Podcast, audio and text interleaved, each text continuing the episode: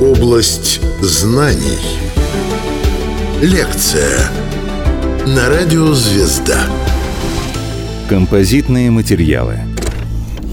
Рассказывает материаловед, технологический предприниматель, магистрант Сколтеха Дмитрий Кузнецов. Область знаний. Композитные материалы или композиты — это искусственно созданные материалы, а, целью которых является получение новых свойств благодаря сочетанию нескольких разных материалов. Как мы знаем, с развитием новых технологий ученые со всего мира трудятся над созданием материалов э, с заданными свойствами. Путем композиции различных веществ, сочетания составов этих веществ и соотношения компонентов тех же самых веществ производятся различные изделия, э, которые вбирают в себя лучшие качества исходного сырья. Комбинированные же материалы обладают э, требуемыми показателями, допустим, упругости, прочности, жаростойкости. Также это может быть электропроводность и прочие специальные улучшенные качества. Как я уже сказал, композит — это неоднородный материал. А он состоит из двух и более компонентов, среди которых можно выделить армирующие материалы, это первое. Можно его тоже назвать набивкой, такой материал. Он обеспечивает необходимые механические характеристики материала, то есть это чисто механика. Второе — это матрица, и это связующее вещество, тоже так называется. Оно обеспечивает совместную работу вот этих как раз армирующих компонентов, о которых уже поговорили. А при этом эта матрица может быть разной, а, например, полимерная, металлическая, углеродная, керамическая, ну еще много видов. Она придает, в принципе, деталям монолитность и форму, то есть сдерживает э, деталь в той форме, которая изначально задумана производителем. В качестве волокна для как раз армирующего материала, который сдерживается матрицей, могут использоваться кристаллы или частицы. И армирующие наполнители принимают основную долю нагрузки композиционных материалов. То есть это, опять же, механика, те как раз свойства в основном как раз обеспечены именно армирующими материалами. Путем подбора как раз состава и свойств этого наполнителя и той самой матрицы, их соотношения и ориентации наполнителя, можно получить материалы с требуемым сочетанием эксплуатационных и технологических свойств. При этом использование в одном материале нескольких матриц, что в настоящий день как раз уже используется, или наполнителей э, различной природы значительно расширяет возможности регулирования свойств композиционных материалов. Примером композита, как ни странно, можно считать, например, железобетон. Мы все его знаем, видели в наших домах. Это симбиоз хрупкого бетона с упругими стальными арматурными стержнями. Или, например, фанера. Фанера у нас есть почти что в каждом доме, в каждой кровати. Это склеенные слои древесины, наложенные друг на друга таким образом, что волокна этой древесины каждого листа этой древесины перпендикулярные, соответственно, соседним этим листам. Ну и также из тех, что на слуху, можно выделить углепластик, он же карбон. Это углеродное волокно в оболочке эпоксидной смолы, если по-простому. Мы все видели, например, спойлеры на крутых тачках. Это очень легкий, но прочный материал. В этих трех случаях непременно повышается прочность конечного композитного материала по сравнению с использованием материалов по отдельности, то есть не делая композит. Сами композиты классифицируются по виду и структуре армирующего наполнителя, например. Первое можно выделить – это волокнистые. Это, соответственно, слоистые композиты, наполнителями которых служат отдельные волокна или кристаллы таких веществ, как вольфрам, карбид кремния, молибден, нитрит алюминия. Второе – это, сложное слово, дисперсно упрочненные или упрочненные частицами. Изделия, в принципе, такие, в которых используются мелкие частицы в их составе, частицы именно наполнителя, при этом размер этих частиц может составлять от доли микрометров до нескольких микрометров. Они равномерно получаются распределенными в матрице. Ну и особняком в композитных технологиях стоит э, третья группа, это нанокомпозиты. Это твердые, но гибкие вещества в основном с наполнителем из еще более мелких, чем в предыдущем варианте, металлических наночастиц или углеродных или кремниевых нанотрубок размером там до сотни нанометров. То есть это уже миллиардные части метра. Сегодня многие исследователи уверены, что за этими материалами будущее, и называют 21 столетие вообще веком композитов. Удивительно, но сама идея их создания родилась еще до нашей эры. По истории пробежимся кратенько, получается, композитами, по сути, можно назвать даже саманные кирпичи, которые использовались в Древнем Египте. Соответственно, саман — это там глина, вода, еще что-то, и, соответственно, главными компонентами такого композита выступали как раз-то глина и солома. Получается как раз две части, о которых уже поговорили. Еще один пример композитного материала – это бетон, который придумали древние римляне. У них этот композит состоял из смеси вяжущего вещества и дробленых камней и использовался при строительстве масштабных зданий, например, пантеона. в той эпохе, в принципе, часто применялся. Перейдем к применению в современном мире. Сейчас композиционные материалы заменяют металл при изготовлении различных изделий для авиации, судостроения, медицины и превосходят его по ряду характеристик. Например, чем славится наше Отечество, это то, что из композиционных материалов выполнены крылья и агрегаты механизации отечественного магистрального самолета МС-21. Композитное крыло, которое прозвали черным крылом из-за как раз углепластика, о котором мы уже тоже поговорили, считается одной из самых главных таких особенностей этого воздушного судна. Сегодня оно серийно производится из российских материалов на предприятии Объединенной авиастроительной корпорации. Композитные материалы позволяют создать крыло более совершенной аэродинамической формы и одновременно легкое. При этом это позволяет снизить расход топлива. В МС-21 в том самом самолете на композиты приходится целых 40% массы лайнера. Это почти половина. И при этом это первый отечественный и первый в мире в принципе в своем классе самолет с композитным крылом. Из композитов также создаются беспилотники, лыжи, сноуборды и даже, как ни странно, зубные имплантаты. Также конструкции зданий, мостов и других инженерных сооружений в дорожном строительстве. Композитные материалы. Область знаний. Срок службы композитов достаточно большой и может достигать аж 30-50 лет.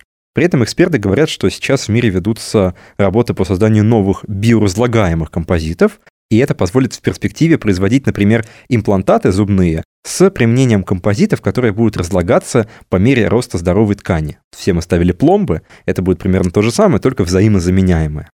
По мере развития науки композитные материалы становятся разнообразнее и дешевле.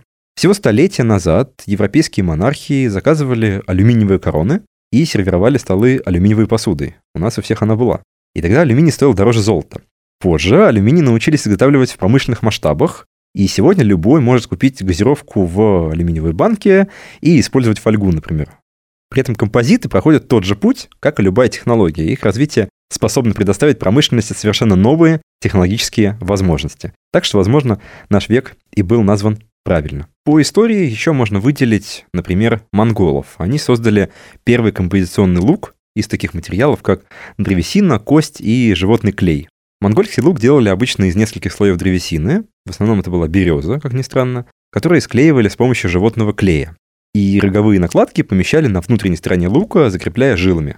Так получалось такое прочное орудие труда. При этом мы все знаем, что когда-то перешли к эре пластиков. Это было примерно в середине-конце 20 века. Тогда разработали винил, полистирол, фенол и полиэстер. Мы сейчас часто их используем.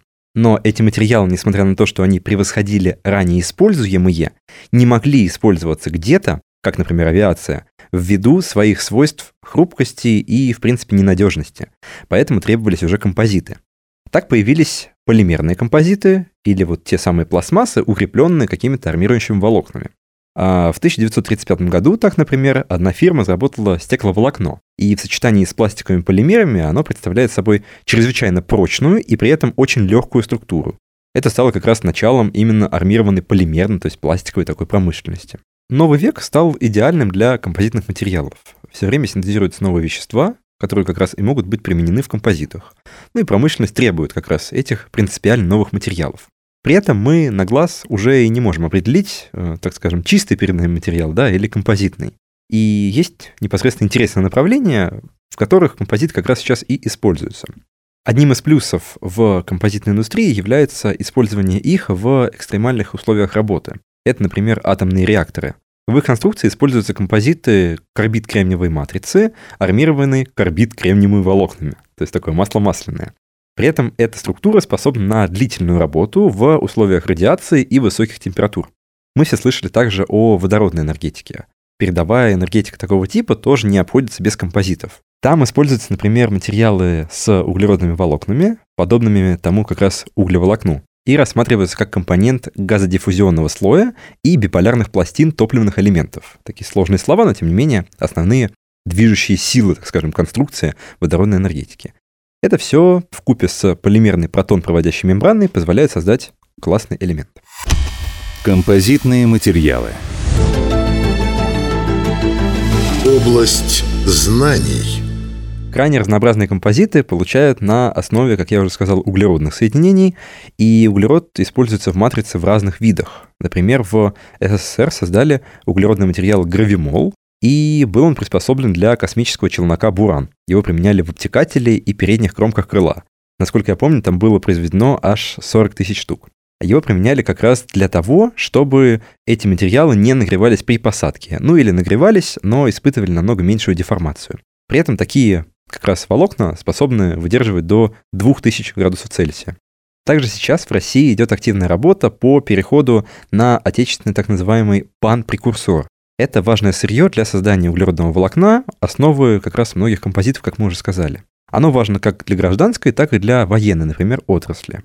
А при этом различные компании в России выпускают такие серии волокон, и это круто, то, что действительно отечественные производители а, в основном поддерживают это в мировом масштабе. Например, Ниграфит разрабатывает такие материалы а, с конструкционными графитами и тому подобному для ракетно-космической и авиационной техники.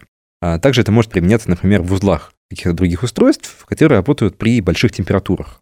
Также хочется отметить, что одним из немаловажных свойств является э, возможная гибкость. И такое потенциальное свойство приобретается в а, связи с эпоксидной смолой или другими полимерами. И получаются как раз углепластики. А лучшие из них сейчас на мировом масштабе обеспечивают прочность, сравнимую с металлами, и при значительном выигрыше в массе это происходит, как, например, в том самом самолете.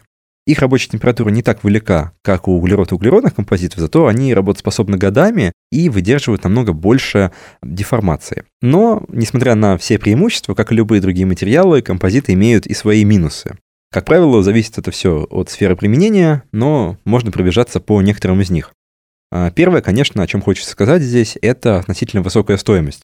Здесь это все зависит, конечно, от сложности процесса создания материалов, но, тем не менее, это основной принцип и признак, почему сейчас материалы не могут заместить какие-то традиционные, да, то есть композиты просто нельзя использовать вместо тех же самых металлов, не говоря уже, да, о крыле, которое было создано. То есть в основном, если ставить это все на потоковое производство, действительно удорожание будет колоссальным. Следующий минус – это высокий удельный объем материалов, который нужен при изготовлении композита. Сейчас просто требуется много материала, простыми словами, для того, чтобы сделать какую-то удобоваримую деталь. Также некоторые композиты, увы, могут впитывать влагу, и это не позволяет использовать их при как раз логично повышенной влажности. Требуется как раз дополнительная защита, а это, как мы знаем, удорожание. А также бывает, что композиты а, случаются токсичными, и некоторые композиты негативно влияют на окружающую среду ну, соответственно, какие-то компоненты, которые в них содержатся, достаточно ядовиты, можно сказать, для э, тех или иных условий. Также не стоит забывать о неоднородности композитов. Композиты логично состоят из нескольких веществ, как мы уже сказали. При этом в зависимости от среды могут менять свои свойства. И, возможно, так происходит с каждым из компонентов по отдельности, поэтому это тоже ухудшает обстановку. Мы все понимаем, что даже несмотря на какие-то недостатки, композиты можно отнести к той самой передовой науке, и действительно они сейчас пытаются улучшить нашу жизнь, и тем самым появляются все новые и новые технологии, над которыми работают ведущие ученые ведущих организаций мира. Композитные материалы. Область знаний. Стоит рассказать о том, как, в принципе, эти все композиты получаются.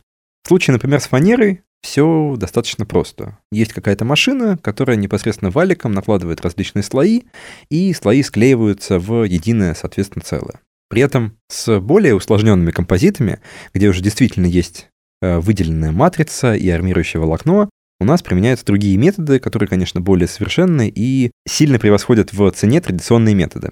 Тем не менее, пробежимся по основным из них. А если мы изготавливаем изделия единичными экземплярами, это, например, какой-нибудь тот же самый спойлер из углеволокна, который был задуман по заказу определенного человека для определенной машины. Здесь наиболее распространенным методом является ручное формование. Так, на подготовленную матрицу наносится гель-коут, с английского гелевый плащ, так скажем. Это материал для получения хорошей отделки на внешней части армированного материала. То есть это уже то, как конечный композит, вот это вот самое углеволокно, покрывают тем самым защитным слоем.